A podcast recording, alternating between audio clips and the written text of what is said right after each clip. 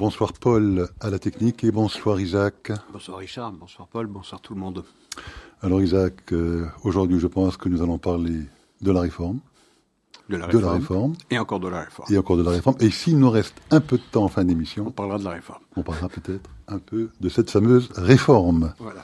Alors effectivement, hein, on baigne en plein mélodrame. Hein, D'ailleurs, nous restons attentifs à nos téléphones parce qu'il y aura peut-être euh, une déclaration de Benjamin Netanyahu dans, dans l'heure qui suit peut-être. Donc on verra bien. Euh, en tout cas, la semaine dernière, hein, à la même heure, lorsque nous avions cette émission, euh, c'était plus du moins au moment où euh, Rothman et Levin avaient fait une première concession euh, concernant le processus de sélection des juges. Vous l'aviez commenté abondamment la semaine dernière. Moi, j'avais fait le commentaire de dire, de mon expérience, la faible expérience des affaires, hein, un peu de politique, que lorsque la partie adverse commence à négocier avec elle-même, d'habitude, elle ne se sent pas en position de force. J'avais formulé l'hypothèse à l'époque qu'il était peut-être possible que le gouvernement, la coalition, n'avait peut-être pas vraiment les votes nécessaires, hein, les 61 votes nécessaires, euh, pour faire passer la réforme. Une semaine de plus s'est écoulée. La pression de la rue, la pression médiatique, la pression de l'étranger, la pression des élites euh, israéliennes, qu'elles soient scientifiques, économiques, euh, académiques, culturelles, académiques, bat son plein. Euh, on a aujourd'hui l'impression, euh, je peux me tromper, c'est pour ça que je voulais vous entendre là-dessus, en tout cas j'ai moi encore peut-être plus l'impression que effectivement euh, les votes manquent à cette coalition pour faire passer ce, fameux projet de réforme. Hein. Plusieurs membres du Likoud, hein, c'est surtout au Likoud que ça flanche, en tout cas que certains semblent en tout cas flancher un petit peu. Plusieurs personnalités importantes du Likoud ont manifesté leur désir de voir un minimum une pause portée au processus. Certains ont peut-être même dit qu'ils voteraient, si jamais euh, la proposition de loi devait être euh, présentée à la Knesset, éventuellement contre. Des gens comme Edelstein, comme euh, Bitan, comme Barkat, comme Zohar, comme Chakli, comme Dermer et d'autres, plusieurs personnalités se sont prononcées pour dire soit on veut une pause, tout cas peut-être en faisant planer le doute sur leurs intentions de vote, on a le sentiment, mais je peux tout à fait me tromper, mais on a le sentiment que Netanyahou n'a probablement pas, en tout cas la coalition n'aurait probablement pas les votes nécessaires pour faire passer cette réforme, raison pour laquelle Netanyahou serait peut-être dans l'obligation, on le verra dans quelques instants si cette déclaration apparaît effectivement ou pas, de sursoir, euh, retarder, suspendre, je ne sais pas le terme qu'il utilisera, cette réforme. Alors Isaac, est-ce que je suis dans le vrai, dans le faux euh, Qu'est-ce que vous pensez? Je ne pense pas que c'était une manifestation de faiblesse la semaine dernière lorsqu'ils ont amendé euh, le processus de constitution de la commission d'élection des juges. J'avais dit que c'était une manière de. Nous n'étions pas d'accord là-dessus, mais enfin bon, c'est pas c'est pas le plus important. Euh, c'était plutôt un geste pour montrer que euh, la coalition. Euh, elle voulait négocier et montrer par contraste que c'était l'opposition qui refusait, alors que cette avancée me paraissait et me paraît importante puisqu'elle limitait la capacité de la commission des juges de nommer euh, à la majorité simple de 6 contre 5, puisque la commission serait passée de 9 membres à 11 membres. Les deux premiers euh, juges à la Cour suprême et que les autres devraient être faits euh, avec l'assentiment d'abord d'un membre de l'opposition et puis pour le quatrième d'un juge. Donc ça limitait la capacité de la coalition à, changer radicalement la couleur entre guillemets politique euh, de la Cour suprême. Donc je pensais que c'est, et je pense toujours d'ailleurs que c'était une avancée euh, importante. Elle n'a manifestement servi euh, à rien. L'opposition a compris de toutes les façons que ce n'était pas la rue qui était capable de faire plier la majorité, mais qu'il fallait travailler au corps une partie importante, l'élément central de cette coalition qui est le Likoud, le travailler de l'intérieur. Et les fruits commencent à tomber effectivement pour l'opposition parce qu'il y a certaines personnalités euh, euh, importantes du Likoud de premier plan. Vous avez parlé de Bitan, vous avez parlé de Edelstein, euh, à certains moments même de Dicter, le ministre de, de l'Agriculture, qui ont émis des réserves. Et, c'est un understatement de dire des, réserves quand pas seulement l'essence même de la réforme judiciaire, mais son calendrier, la manière d'avancer dans cette réforme judiciaire. Même Amichai Chikli a émis des doutes. Donc, les fruits sont tombés. Ça veut dire que l'opposition marque des points, elle fragilise la coalition euh, parce qu'il y a des voix entre guillemets dissidentes au sein du Likoud dont nous avions à de nombreuses reprises souligné le caractère non monolithique que ce euh, parti est agité ou est parcouru par différents courants, dont des, euh, dont des courants de droite modérés, et elle s'exprime. Maintenant, est-ce que Netanyahu a les chiffres ou pas les chiffres? Je n'en sais rien et j'imagine que si le Premier ministre qui devait parler à 10 heures ce matin, heure de Jérusalem, n'a pas encore parlé, c'est qu'il cherche à savoir s'il a les chiffres ou il n'a pas les chiffres, s'il a l'assurance venant de Bengvir, de Smodrich, que s'il reporte euh, le processus de réforme de la loi euh, judiciaire à, après le recess de la Knesset, donc euh, à, fin avril, euh, ou bien si euh, ces deux personnalités, Bengvir et Smotrich, sont déterminés à faire tomber le gouvernement si on ne va pas de l'avant comme c'était comme c'était prévu. J'imagine que c'est cela, c'est sur cela que portent les discussions aujourd'hui.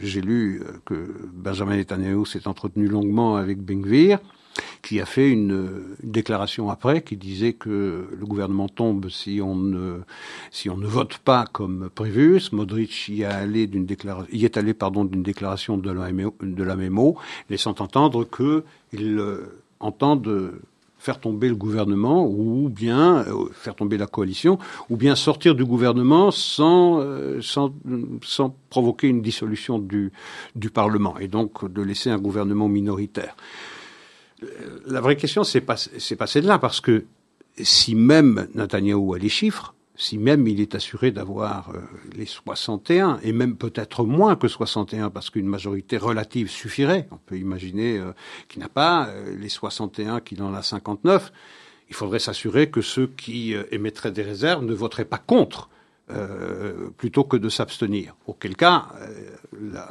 ça ne passerait pas. Euh, donc j'imagine que c'est euh, tout cela qu'est occupé le Premier ministre, savoir si euh, s'il a les chiffres de 61 d'abord et s'il les a pas, ceux qui ne voteraient pas cette réforme, eh bien s'il s'y opposerait ou plutôt s'y abstiendrait. Il est évident que le Premier ministre, s'il décide d'aller de l'avant, il serait beaucoup plus fort s'il a 61 que si la décision aurait été prise par une majorité relative on peut pas le savoir. Mais la vraie question n'est même pas là, encore une fois. Imaginons même qu'il a les chiffres, qu'il a 61. Euh, le problème posé par euh, cette euh, réforme judiciaire aujourd'hui dépasse largement le cadre de la réforme judiciaire. elle porte sur les effets induits par cette réforme judiciaire, c'est-à-dire la division très profonde du pays, le blocage du pays, une partie de la population contre une autre partie de la population voter aujourd'hui à 61, si, si rien n'est changé, si on continue dans l'agenda tel qu'il a été fixé et qu'il a les chiffres, bah, les manifestations ne vont pas s'arrêter. Le blocage du pays ne va pas s'arrêter. Euh, les excommunications des uns par rapport aux autres, elles vont pas s'arrêter non plus. Donc rien ne va changer. Donc je suis pas sûr que ça va faire avancer le SMILBLIC, cette affaire-là.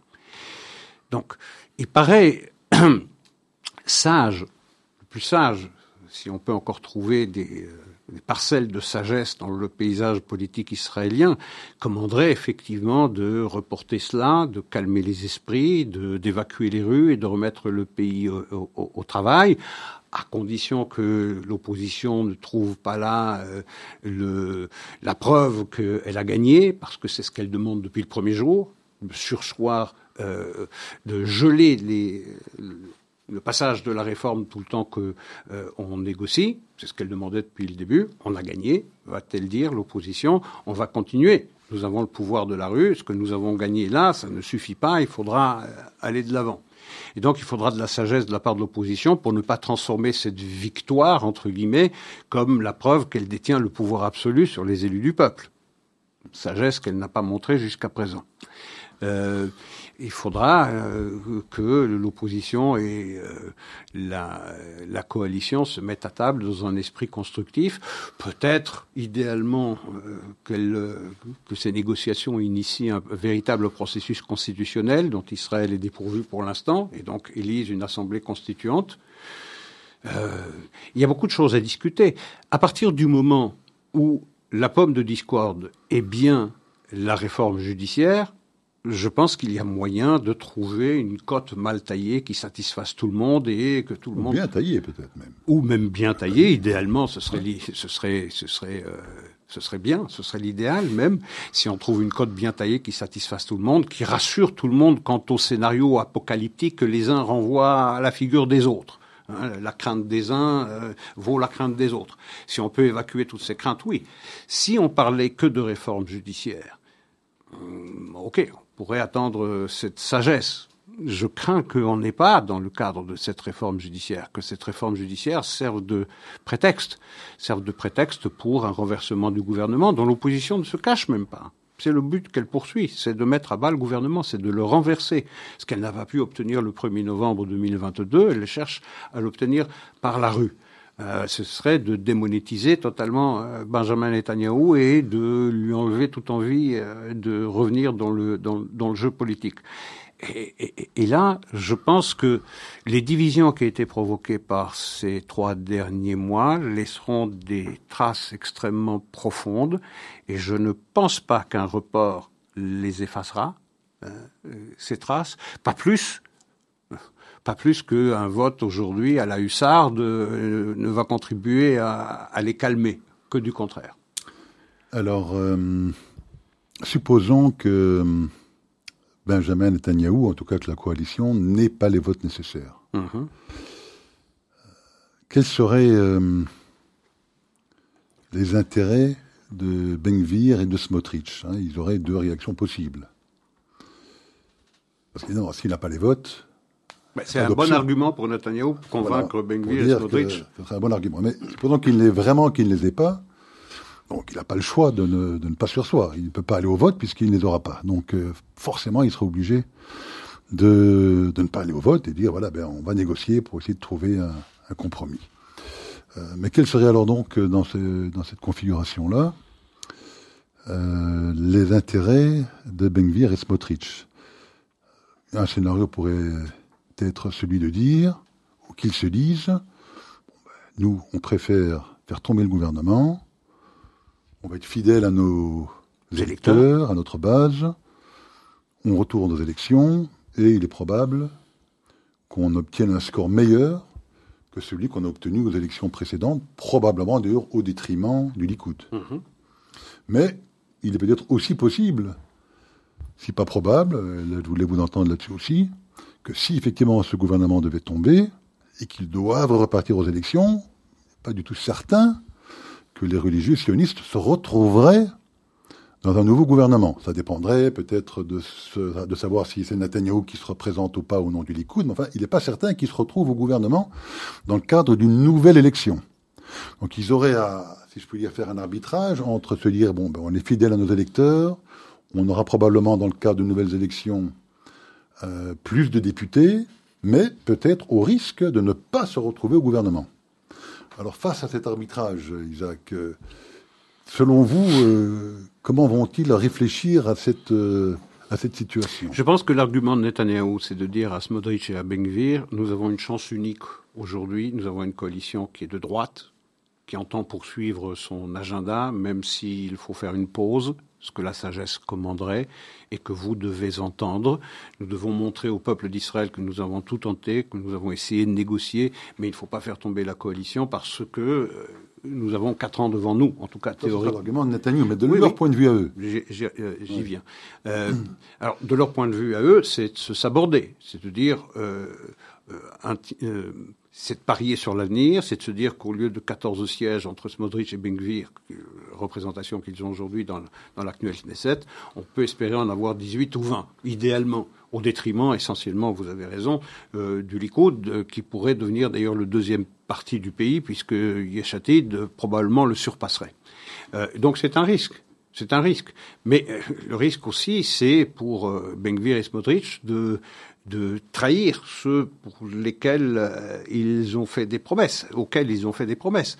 Donc il y a cette fidélité à, l'électorat qui a voté pour pour eux, ou bien prendre un risque, faire un pari. Je pense, je pense que c'est un pari risqué, effectivement, parce que il y a une chance si on doit retourner aux élections qui vont devenir des élections référendaires, qui vont porter sur la question de la réforme judiciaire, évidemment, puisqu'il n'y a pas de processus référendaire en Israël. Bah, euh, enfin, les prochaines élections, si elles doivent avoir lieu, si la coalition tombe, elles porteront sur sur cette question-là. Il est possible que Bengvir et Smodrich engrangent des voix euh, supplémentaires. Ça se fera au détriment du, euh, du Likoud, qui pourrait passer deuxième partie. Et ça veut dire que dans le cadre de la formation du gouvernement, le président de l'État va charger euh, le président du parti le plus important, qui serait devenu Yeshatid, de former une telle coalition.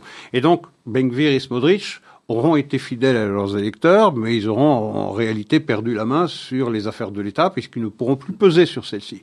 Donc je pense qu'en définitive, au-delà des rodomontades de Smodrich et de Bengvir, il est dans l'intérêt presque de Netanyahou d'avancer devant ces deux personnalités qu'il n'a pas les chiffres, qui n'a pas les chiffres et que euh, ils n'ont rien à gagner à faire tomber la, la, coalition, mais plutôt de jouer sur le temps et de faire valoir que ce report est une manifestation de la sagesse de la coalition par rapport au maximalisme de l'opposition. Je sais pas, tous les scénarios manifestement sont euh, sont ouverts euh, aujourd'hui. Euh, on va pas se transformer en devin en ce qui, peut arriver. Je veux dire, aujourd'hui le pays est paralysé. Euh, une partie de la population contre une autre partie de la population, personne ne s'écoute, personne n'entend les raisons de, euh, des uns et, des autres. L'opposition dit que s'il y a cette réforme judiciaire, euh, eh bien, les membres de cette opposition, tous ceux, les électeurs de cette opposition, qui est très très variée, vont perdre confiance dans la Cour suprême, puisqu'elle ne n'incarnera pas, euh, eh bien, le contre-pouvoir contre un, contre une coalition ou un gouvernement qui serait devenu tout puissant. Mais de l'autre côté, euh, ceux qui sont les électeurs de la majorité disent nous, ça fait 30 ans qu'on n'est pas écouté par la Cour suprême. C'est pas pour rien d'ailleurs que la notoriété ou la popularité ou l'adhésion au travail de la Cour suprême n'a jamais été aussi faible qu'aujourd'hui. C'est parce que les partisans de droite, les électeurs de droite, comme les Mizrahi, comme euh, les religieux, eh bien, ce sont les grands absents, sont les grands perdants, sont les grands oubliés des préoccupations de la Cour suprême. Donc, euh, il faut, sortir de cette logique euh, on ne sortira de cette impasse qu'à partir du moment où les deux gagneront. Euh, si l'un... Mais tout à fait, parce qu'effectivement, il y a deux peurs. Hein. Il y a la peur... Oui, deux peurs réciproques. Hein, où on dit effectivement, le judiciaire, la Cour suprême a trop de pouvoir. Elle peut intervenir sur tous les sujets. Même menace-t-elle sur les lois fondamentales Même sur les lois fondamentales. Elle peut intervenir sur la nomination des ministres. Elle peut intervenir sur la nomination du Premier ministre. Elle pourrait... Euh, par exemple, le gouvernement voudrait passer une loi pour réduire les impôts, elle pourrait estimer que cette loi n'est pas raisonnable. Donc elle peut effectivement. C'est peu probable, mais elle peut. Peu probable. Et elle peut. Donc elle a ce pouvoir et donc ça suscite. Des craintes. Des inquiétudes, des craintes du côté, effectivement, plutôt de l'électorat que vous avez mentionné il y a quelques instants. Mais à l'inverse, avec la réforme telle qu'elle est prévue maintenant, euh, lorsqu'on entend effectivement ceux qui manifestent contre cette réforme, euh, on passerait effectivement d'une peur à une autre. Mm puisqu'effectivement, avec la réforme telle que prévue actuellement, la Cour suprême se verrait finalement euh, ôter tout pouvoir, quasi tout pouvoir, de retoquer une loi, même celle qui serait contraire euh, aux lois fondamentales, puisqu'il suffirait à la majorité en place, quelle qu'elle soit d'ailleurs, hein, de revoter la loi à 61 pour que euh, mhm. l'invalidation de la Cour suprême soit elle-même invalidée. invalidée. Donc évidemment, ça, ça, retire, si je puis dire, quasiment tout pouvoir à la Cour suprême. Euh, et donc, se substitue une peur à une autre. Puisque on se dit, euh, le gouvernement en place, quel qu'il soit, pourrait effectivement commencer à passer éventuellement des lois. C'est peu probable qu'il le fasse, évidemment, mais il pourrait avoir le pouvoir de passer des lois liberticides sans que la Cour suprême n'ait le pouvoir de les retoquer. Donc on a deux peurs l'une contre l'autre, et la solution n'est pas... C'est ça qui est assez rageant dans le Non, non dans, dans l'hystérie collective dans laquelle on se trouve, c'est que la solution n'est pas très compliquée. Hein, on sait que si on ne débat que de cela, non, elle n'est pas très compliquée. c'est ça quand même qui est rageant, parce que bon, il y a quand même ce sujet qui est sur la table. Il suffirait quand même simplement de changer cette loi d'override. On pourrait, au lieu de dire 61 élus, peut-être qu'il en faudrait 65 ou 70, ou bien dire il n'y a pas de override et limiter les pouvoirs de la Cour suprême uniquement aux lois administratives et pas aux lois fondamentales. Exactement. et le problème est quasiment résolu, si je puis dire. Les mhm. deux peurs s'annulent l'une l'autre. On a plus, les deux pouvoirs s'équilibrent, et donc il y a une solution qui n'est pas extrêmement compliquée. Et pourtant, il y a une telle radicalisation, une telle hystérisation du débat que on n'arrive plus à avoir un débat cohérent sur le sujet. Mais qui est à la manœuvre dans l'hystérisation du débat? Qui est à la manœuvre dans la nazification et la diabolisation de la coalition depuis le début Depuis le début? Parce que cette hystérisation, elle n'est pas symétrique. Euh, elle n'est pas symétrique, euh, pas vraiment. En tout cas, il faut être de mauvaise foi, de mauvaise foi pour penser que cette hystérisation, elle est le fait des deux camps, de façon égale. Elle est essentiellement, elle provient essentiellement de l'opposition. Maintenant, euh, il y a une différence fondamentale, me, me semble-t-il, c'est que la vraie question qui est posée par cette affaire-là, c'est qui gouverne le pays? Est-ce que c'est les élus du peuple ou bien c'est une Cour suprême au pouvoir tellement étendu qu'elle est euh, capable de renverser ou d'annuler n'importe quelle loi qui est prise, même si elle ne le fait pas en pratique, même si elle a fait peu, puisqu'elle n'a annulé que 22, 22 euh, résolutions prises par la Knesset depuis 1993 ou 95. Donc c'est euh, statistiquement pas beaucoup. Mais elle a ce pouvoir où elle pourrait le prendre, l'a laissé entendre d'ailleurs euh, euh, Ayout, je pense, lorsqu'elle a déclaré euh, à propos de la loi sur l'État-nation du peuple juif. Aujourd'hui, nous n'annulons pas cette euh, loi sur l'État-nation du peuple juif qui a été votée par la Knesset. Rappelez-vous, ça avait donné lieu à de très très nombreuses manifestations, mais nous pourrions le faire dans des cas extraordinaires, des cas exceptionnels, lorsque nous considérons que le caractère juif et ou démocratique euh, est euh, posé, lorsque le danger pèse sur, sur le caractère juif et démocratique de l'État tel que défini dans la déclaration d'indépendance. Quel est ce pouvoir-là Quel est ce pouvoir-là Qu'elle l'exerce ou non est quelque chose qui est difficile à entendre. Ce qui est aussi difficile à entendre, c'est que les, les juges de la Cour suprême ne sont pas justiciables, ils n'ont pas à rendre des comptes de ce qu'ils font puisque dans la formule telle qu'elle existe, eh bien, ils s'auto-élisent. Ils n'ont pas à rendre des comptes. Alors que les gouvernements, les coalitions, s'ils prennent des décisions, si elles prennent des décisions qui euh, vont à l'encontre du bon sens, à l'encontre de la décence, des lois liberticides, par exemple, elles peuvent être sanctionnées. Sauf à imaginer qu'une coalition au pouvoir décide de supprimer les élections. Euh, j'imagine euh, peu que, dans un pays comme Israël, on, peut, puisse aller à de telles extrémités. Mais euh, je, veux dire, la vraie différence, c'est que l'élu du peuple, il est sanctionnable par le peuple. Il peut. je, suis d'accord avec ça, mais encore une fois, on pourrait trouver une code bien taillée. C'est pas compliqué cette code bien taillée.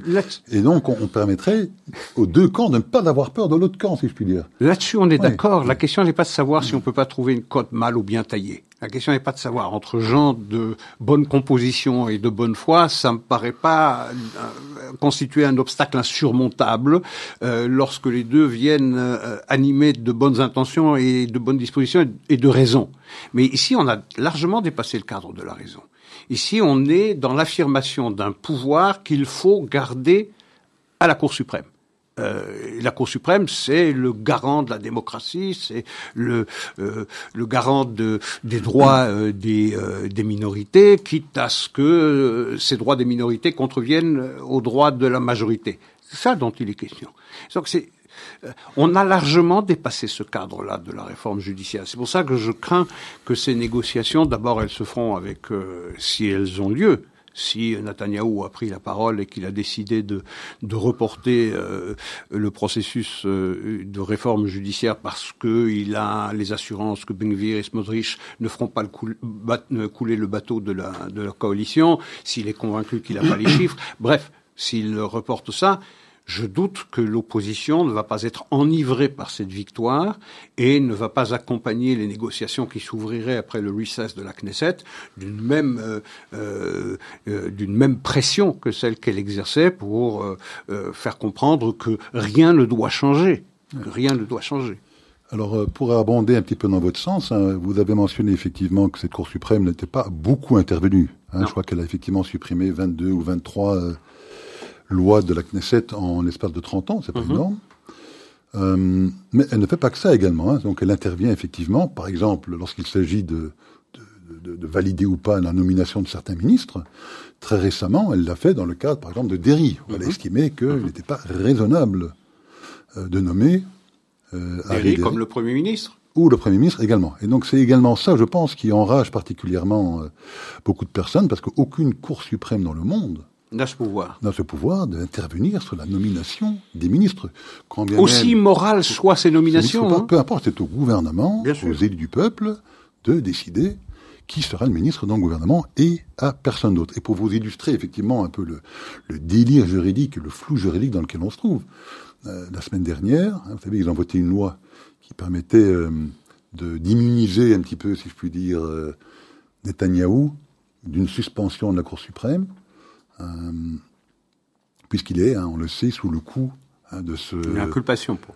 L'inculpation, et donc il a effectivement, euh, il s'est mis d'accord, avant d'être Premier ministre, qu'il n'interviendrait pas euh, ben, sur le sujet de la, de la réforme judiciaire, puisqu'il pourrait y avoir un conflit d'intérêts. Suite, effectivement, à cette loi qui est passée la semaine dernière, qui l'immunise un petit peu contre ce risque-là, il a décidé, il a dit, bon, je le, le, président semble aux abonnés absents depuis quelques jours, faut que quelqu'un euh, prenne euh, euh, l'initiative d'essayer de sortir de l'impasse. Et donc, je m'investis maintenant, je me saisis de ce dossier, je vais m'investir pour essayer de trouver une solution, a-t-il dit. Qu'a fait le, la, la, la, la, conseillère juridique du gouvernement? Son nom nous échappe chaque fois, Isaac, bah, il est compliqué. Elle a dit eh qu'il était dans l'illégalité, oui, hein, puisque l'illégalité absolue, de s'investir, puisqu'il avait effectivement signé cet accord hein, qui l'interdisait normalement de s'investir sur ce sujet. Mais alors en toute logique, toute logique, Isaac, si Netanyahu devait, par exemple, dans les heures qui suivent, annoncer la suspension de ce, ce serait illégal aussi. Ce serait forcément illégal, puisque euh, il interviendrait, alors là, pour le coup, massivement dans le débat, puisqu'il Mais ça, ça serait accepté. Cette intervention serait acceptée. probablement. Mais bah, pour vous dire le, flou juridique absolu dans lequel on se trouve. Et l'incohérence. Et, l'incohérence totale dans lequel se trouve ce pays, avec ce pouvoir judiciaire qui est totalement débordant.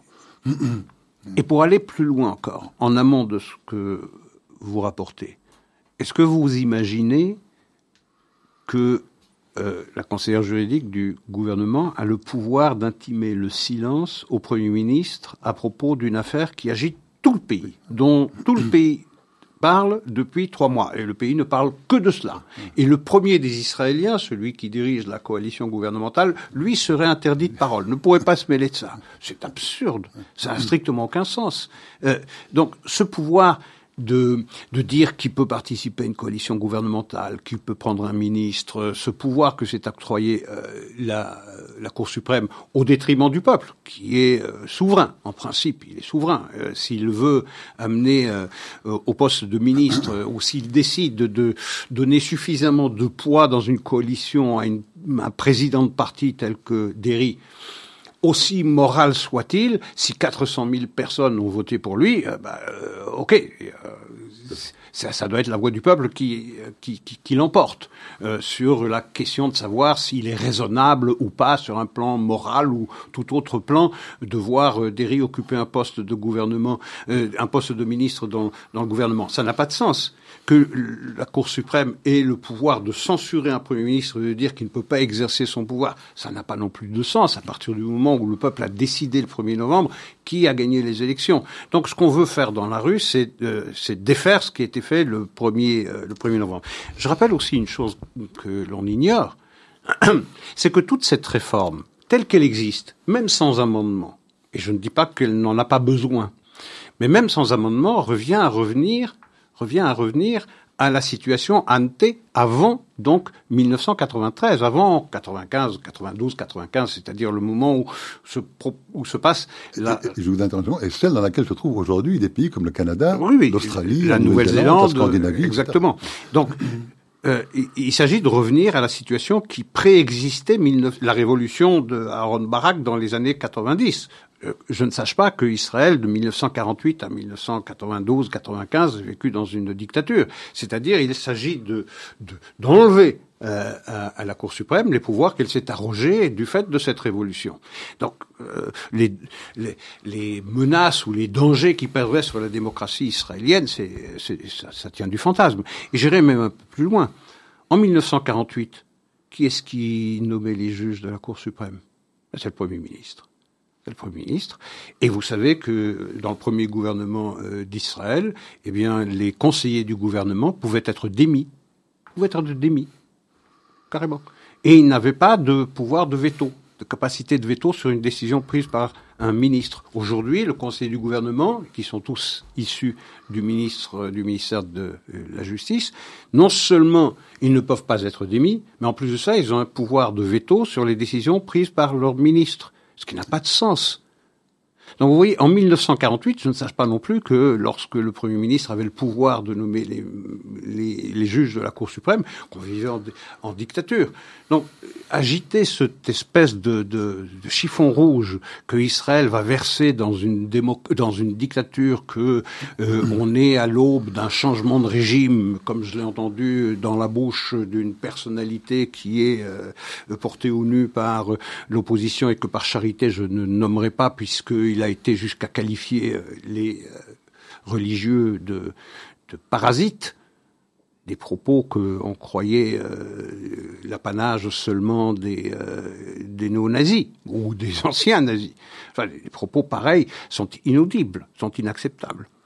Ils sont inaudibles, mais, mais on les entend. On les entend, ils ne sont pas condamnés malheureusement. Non. non. Et alors parlons effectivement des Harédis, parce que je crois que pointe également une inquiétude mhm. qui va au-delà effectivement de ce problème de la réforme judiciaire. Hein, quand on parle à des euh, à des Israéliens non arrédis, hein, donc des, euh, laïcs, si je puis dire, hein, des gens de Tel Aviv, disons, pour simplifier. Du nord de Tel Aviv. Pas de Nebrak, de Tel Aviv. Euh, eux, leur inquiétude, c'est qu'au-delà de cette réforme, c'est que il y a effectivement deux populations en Israël avec une vision du monde qui sont radicalement différentes. Hein. On a effectivement la population de Tel Aviv, hein, qui nous ressemble ici dans la diaspora, hein. et puis on a la population, pour simplifier, de Jérusalem, les Haridis, euh, qui clairement euh, voient le monde euh, avec un autre regard, un autre prisme que le nôtre. Euh, et donc, euh, il voit la démographie évoluer dans un certain sens. Hein. Rappelons que la création de l'État d'Israël, euh, les Harédis représentaient, c'était 40 000 personnes, 50 000 personnes. C'était à l'époque peut-être 4-5%, peut-être même pas de la population israélienne. Et l'idée à l'époque, je pense, c'est que bon, petit à petit, avec la modernité du pays, cette population va s'assimiler, se diluer et qu'elle finira probablement par disparaître. Euh, sauf sûr que c'était le projet ou les ou l'idée qu'avaient les dirigeants à l'époque. Je ne pense pas vraiment. mais peut-être soit. Alors vous me corrigerez là dans un, dans un instant. Mais en tout cas, ce qui est certain, c'est que ça ne s'est pas produit, quelles que fussent les intentions euh, de Ben Gurion à l'époque. Euh, de 40 000, ils sont passés aujourd'hui à 1 250 000. Ils représentent 13 à 14% de la population. Quand on euh, analyse les, les pronostics, les démographique pour les 30, 40, 50 années à venir. Euh, en 2060, ils représenteront environ 30% de la population. Population qui aura doublé d'ailleurs. On est à 9,5 millions aujourd'hui en Israël. Oui, on passera à 18 millions, 20 millions à peu près. Après 19 millions, 18 millions 5, 19 millions en 2060, enfin sur base des taux de natalité actuels. Mais euh, alors qu'aujourd'hui il y a 1,2 million de Haridi, ils passeront à 5,6 millions mhm. en 2060. Les non-arédis, population assez diversifiée, enfin, disons, simplifions un peu la discussion, les non-arédis, passeraient, eux, de, aujourd'hui de 6,4, 6,5 millions à 9,4, 9,5 millions. Les Arabes, eux, passeraient de 2 millions à 3,3 millions. Donc on se retrouvait dans une situation avec une population arrédie de, de 5,5 millions de personnes, 5,6 millions de personnes, versus 9,4 millions pour les non-arrédis. Il y a là aussi, je crois, Isaac, une forte, euh, une forte inquiétude euh, et qui euh, se traduit très malheureusement par des propos extrêmement dommageable. Hein. Donc euh, c'était Elie Barnavi hein, qui euh, avait tenu ces propos. Moi, je, je n'hésite pas à le nommer. Euh, puis effectivement, il a parlé de Parasite. de parasita, de parasitisme, parasitisme, Parasitisme, parasitisme. On m'a fait signaler certains amis que c'était pas la même chose que de dire que c'était des parasites. Bon, on peut avoir cette grande discussion sémantique, mais euh, il a parlé de parasitisme aridi. Et il y a effectivement dans l'imaginaire euh, de la population non aridi cette idée selon laquelle les aridis ne travaillent pas, ne payent pas d'impôts, ne font pas l'armée, et qui sont donc comme une forme de sensu hein, ou de parasite qui vivrait au détriment du reste de la population. Et bon, c'était pas une inquiétude à 5%, ça commence à inquiéter euh, à 15% et ça euh, terrifie à 30%. Alors, Isaac, je crois qu'il y a aussi sous-jacent dans tout ce débat cette question-là, Isaac, non? Ah, vous avez tout à fait raison. Vous avez tout à fait raison. Que, et d'ailleurs, ça s'exprime de façon plus ou moins voilée, euh, voilée, pardon, cette crainte de voir le pouvoir des Haridis, le pouvoir politique des Haridis de plus en plus peser dans les, dans les choix de l'électorat israélien. Ben, je pense que cette crainte pour ceux qui habitent le monde séculier, le monde laïque, cette crainte, elle est légitime. Je, je, je n'en disconviens pas. Euh, maintenant, il ne faut pas penser que ce monde Haredi est un monde figé, qui n'évolue pas. Euh, je veux dire, il y a 10-20 ans, euh, la proportion euh, de la population Haredi qui travaillait était euh, significativement moindre que celle qu'elle est aujourd'hui. On en discutait avant le début de notre émission. Euh, il y a aujourd'hui deux Haredi sur trois qui travaillent, qui dans le monde du travail, 66% par rapport à 80 4%, je crois 84% dans le monde laïque. Alors c'est encore une différence significative, un delta important, 84 par rapport à 66%, mais on est déjà dans un delta infiniment moins important que celui qui existait il y a 10, 20 ou, ou 30 ans. Donc les choses évoluent également dans le milieu haredi, la, la représentation du, du travail, euh, le fait de, de faire l'armée également, tout cela avance. Les choses ne sont pas figées. Il y va, il va y avoir une régulation qui va s'installer également dans la population haredi pour accompagner ce changement, euh, ce changement démographique. Donc pensez aujourd'hui que dans 30 ans, ils vont être, euh, dans 2060, dans une quarantaine d'années, ils vont être euh, infiniment plus nombreux et que leur comportement ne va pas changer et que ça sera plus tenable sur un plan économique ou, ou financier. Bon, c'est ne pas tenir compte de ce que les gens évoluent comme ils ont déjà euh, évolué. Et ensuite, ça pose la question de savoir, bien, qu'est-ce qu'on fait euh, Je veux dire, la population haredi euh, ou religieuse, elle fait plus d'enfants. Euh, ok, on va pas interdire aux religieux de faire des enfants parce que c'est la première mitzvah. Euh, je, je pense qu'il faut réapprendre le respect des uns à l'égard des autres. Je veux dire, c'est certain que le milieu religieux doit avoir le maximum de respect pour le milieu laïque parce que ce pays, euh, il est construit par lui, il est défendu par lui et il est enrichi par lui. Euh, à l'inverse, de la même manière que euh, le monde religieux, ce qu'il fait d'ailleurs, respecte celui qui tient le fusil, c'est-à-dire celui qui est sur la barricade, qui défend la forteresse, bah, je veux dire, il doit y avoir un respect symétrique de cette population-là, euh, laïque, à l'égard des religieux, parce que ce sont les religieux, celles qui donnent du sens à ce qu'on prétend être un État juif. Parce qu'il faut s'entendre sur ce que c'est alors État juif. Si on le débarrasse de tous ces paramètres de d'identification à, à, État juif. Je veux dire, ce sont également euh, les religieux et cette fidélité à la parole divine euh, aux écrits de nos sages qui donnent du sens euh, à au combat de ceux qui tiennent le fusil. Donc il faut un respect réciproque. Euh, et je pense que ce respect s'est perdu parce que il y a aujourd'hui dans le chef de la population euh, euh, laïque, une crainte fantasmée de ce que euh, Israël pourrait devenir demain une théocratie sur le modèle iranien. Et de l'autre côté, euh, du côté religieux, cette crainte de voir Israël se transformer en grande Californie, où les gens pourront se promener avec une plume dans le derrière et, et, questionner leur questionner leur genre et questionner l'adéquation de leur sexe avec la manière dont ils se définissent. et, et, et c'est ça ces deux craintes. Et, la, deuxième crainte, celle des religieux à l'égard des laïcs, euh, je veux dire, elle me paraît aussi fondée que la première lorsqu'on voit euh, lorsqu'on voit les dérives de la les dérives de la permissivité. Euh, elles existent aussi. Vous savez, lorsqu'on se prétend État juif et démocratique, et forcément la démocratie se heurte à certaines limites imposées par le fait qu'on se prétend juif soi-même. Il n'y a pas de démocratie absolue à partir du moment où, euh, où il y a une référence euh, au caractère juif de l'État, c'est-à-dire euh, saper les bases mêmes de, de l'identité juive. Donc il faut admettre aussi ces, ces, ces réserves ou ces, ou ces limites.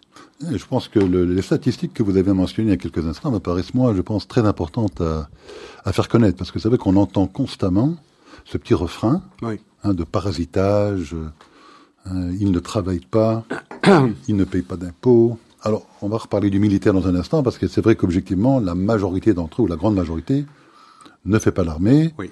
Euh, et euh, c'est un sujet dont il faudra qu'on débatte dans un instant.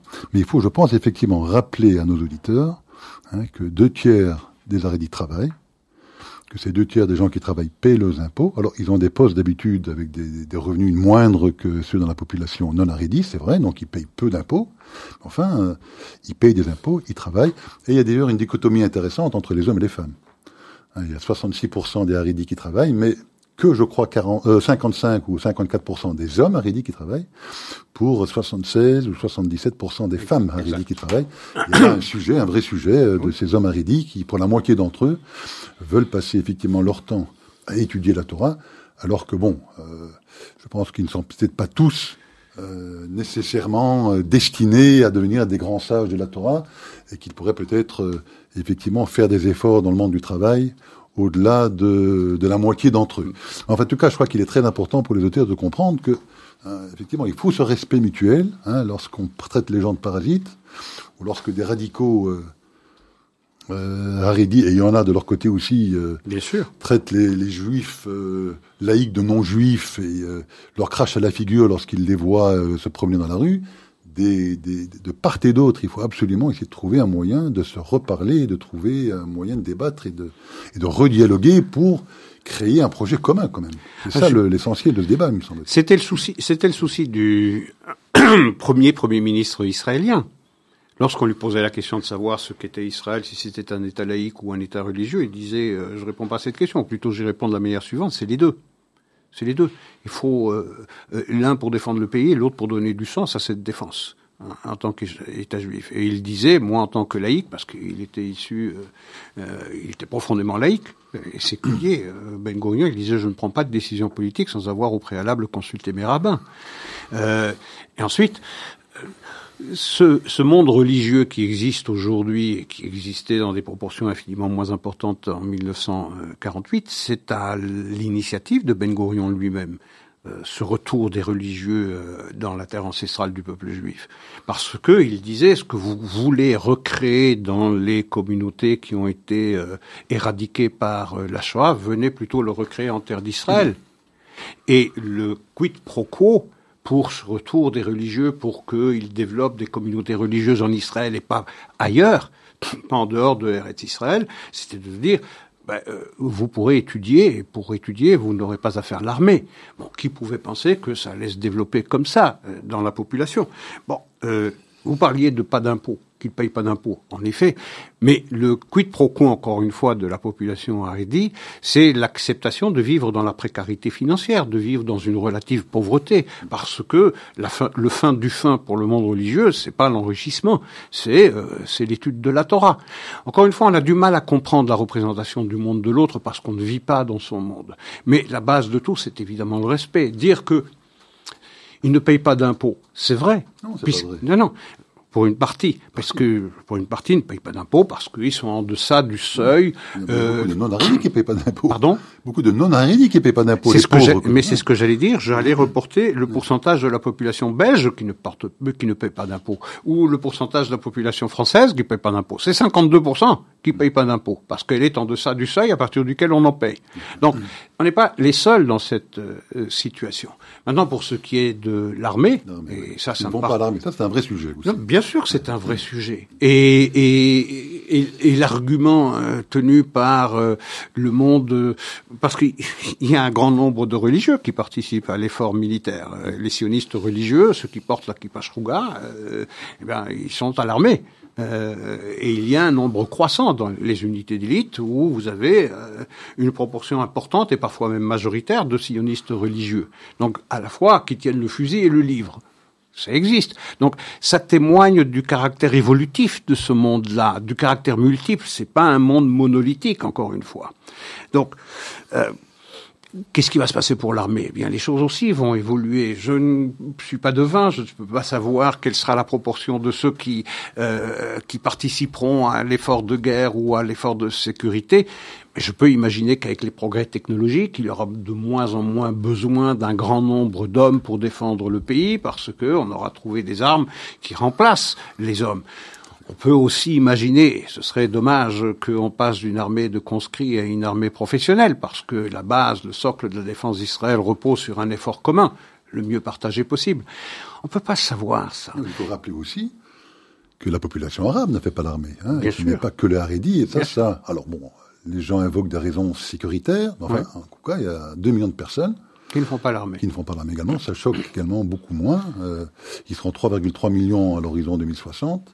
C'est aussi un sujet, mais qui semble gêner beaucoup moins ceux qui euh, s'attaquent C'est vrai. frontalement aux Harédis. Et il y a aussi un nombre croissant dans le monde laïque de jeunes qui ne font pas l'armée. Qui échappent Ça, à l'armée, tout à Qui fait. échappent à l'armée, ça aussi, il faut le rappeler. Euh, Ça veut dire que le nombre de ceux qui euh, sont des conscrits, il euh, diminue du fait de la non-participation des Israéliens de confession musulmane, du fait de la non euh, ou presque non-conscription des du monde religieux, à l'exception naturellement des sionistes religieux, mais également du fait de la population laïque. Alors, ce qui choque aussi un petit peu, pour terminer sur le, le plan militaire, c'est vrai que semblerait-il euh, qu'une grande majorité des ministres de ce gouvernement actuel n'auraient pas fait l'armée.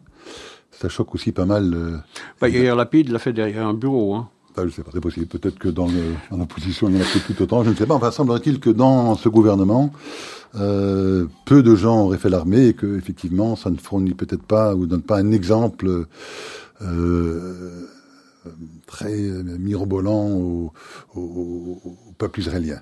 Mais il y a aussi la question euh, de la femme aussi qui, qui inquiète pas mal. Euh, Je parlais à plusieurs personnes en Israël, des femmes, qui s'inquiètent aussi hein, euh, de ce que pourrait vouloir dire une montée en puissance de ce monde haridi, parce qu'on sait effectivement que le rôle de la femme dans ce monde est quand même très différent. La, position de la femme dans ce monde est différent que celui qu'on a l'habitude de voir dans le monde laïque. Euh, elle nous explique qu'il n'y a pas la moindre ministre, je crois qu'il y en a peut-être une extrêmement religieuse euh, qui a été nommée dans le gouvernement, que tous les postes importants dans l'administration, il n'y a pas la moindre femme. Donc il y a aussi une forte inquiétude côté féminin, côté euh, des femmes, pour dire, mais euh, on sent quand même qu'il y a cette volonté d'imposer de ce monde aridi un, un autre monde, une autre façon de vivre, et qu'ils veulent l'imposer non seulement à leur population, très bien, ça, ça ne gêne pas grand monde, mais qu'ils voudraient peut-être aussi l'imposer au reste de la population. Même sujet avec Shabbat. Ils voudraient effectivement imposer